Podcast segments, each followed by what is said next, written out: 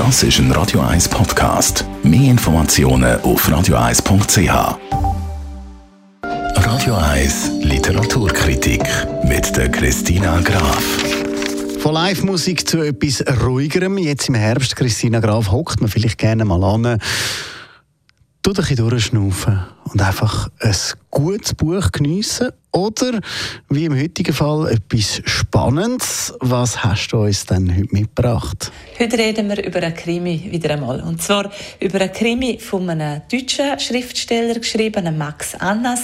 Der Max Annas war lange Journalist und hat in Südafrika gewohnt und jetzt in Berlin.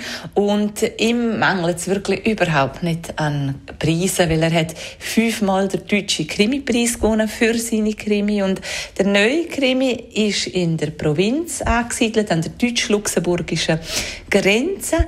Er geht in die 70er Jahre zurück und es zeigt seinen Krimi, dass sich große Abgründe, auch wenn es ganz idyllisch daherkommt, das Dorfleben auftun.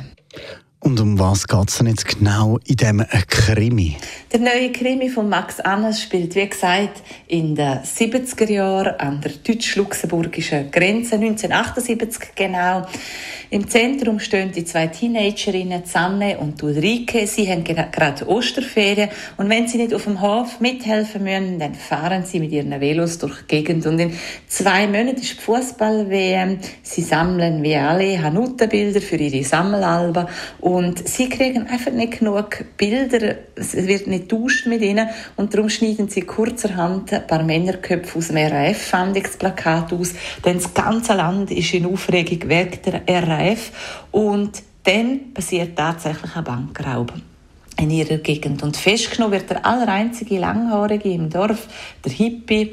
Und dass der das nicht war, das wissen Zanne und Ulrike genau. Und sie wissen noch viel mehr. Und zwar Sachen, die nicht nur die Polizei interessieren weil sie haben einen Haufen beobachtet. Tönt soweit schon sehr, sehr interessant.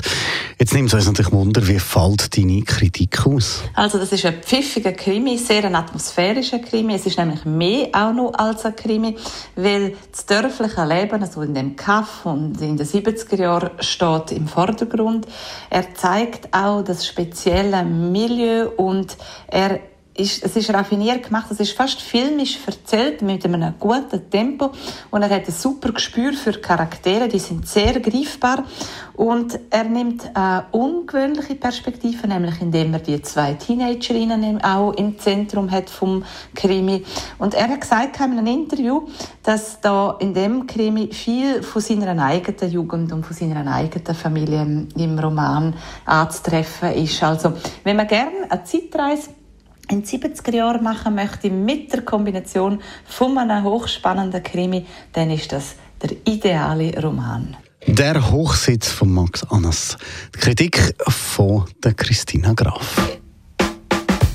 Und mehr von der Christina Graf gibt es heute in einer Woche oder Das ist ein Radio 1 Podcast. Mehr Informationen auf radio1.ch.